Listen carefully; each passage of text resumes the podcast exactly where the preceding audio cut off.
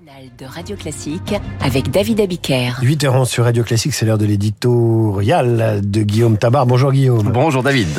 Cette semaine commence avec le choc provoqué par l'assassinat de Dominique Bernard à Arras. S'agit-il d'un télescopage chronologique effroyable ou y a-t-il un lien entre ces deux drames? Je pense évidemment à Samuel Paty. Oui, le lien est hélas probable hein, entre la crise au Proche-Orient et l'assassinat de Dominique Bernard. Euh, Gérald Darmanin le faisait dès vendredi, puisque le Hamas avait lancé un appel à un jour de colère dans le monde.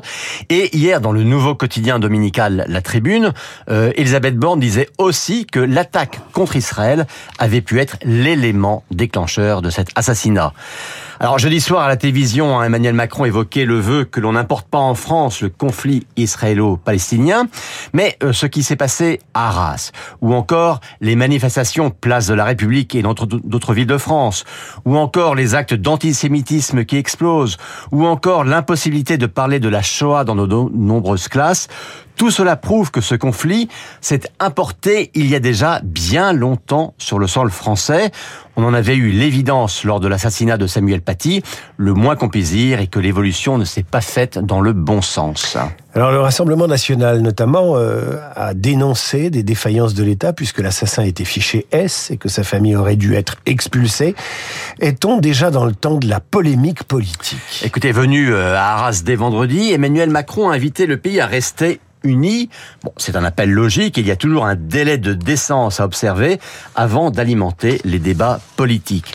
Mais euh, malheureusement, hein, la succession d'actes islamistes montre que les postures d'unité ne suffisent pas à combattre cette menace. La question n'est pas tant les arrière-pensées des partis politiques que les failles concrètes que l'on observe. Et c'est un fait hein, que des associations comme la CIMAD ou SOS Racisme se sont battues pour empêcher l'expulsion de cette famille. C'est un fait que les actes islamistes sont le fruit d'un communautarisme radicalisé qui lui-même résulte d'une immigration insuffisamment contrôlée.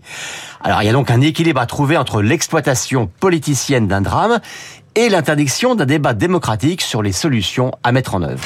Alors ce qui s'est passé à Arras peut-il peser sur les débats politiques à venir comme la loi sur l'immigration? J'imagine la réponse est oui. Oui, bah, le drame d'Arras hein, vient de la non-expulsion d'une famille qui devait l'être. Or, l'instruction des dossiers d'expulsion et la meilleure exécution des décisions sont justement au cœur du projet de loi Darmanin qui arrive au Sénat dans trois semaines.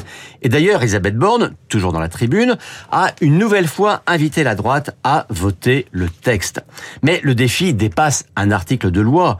On l'a bien vu, hein, ni la loi sur le séparatisme, ni sans doute celle sur l'immigration ne suffiront euh, à ce que les peurs des, ou les colères des Français soient apaisées. En tout cas, qu'elles soient apaisées uniquement par des minutes de silence.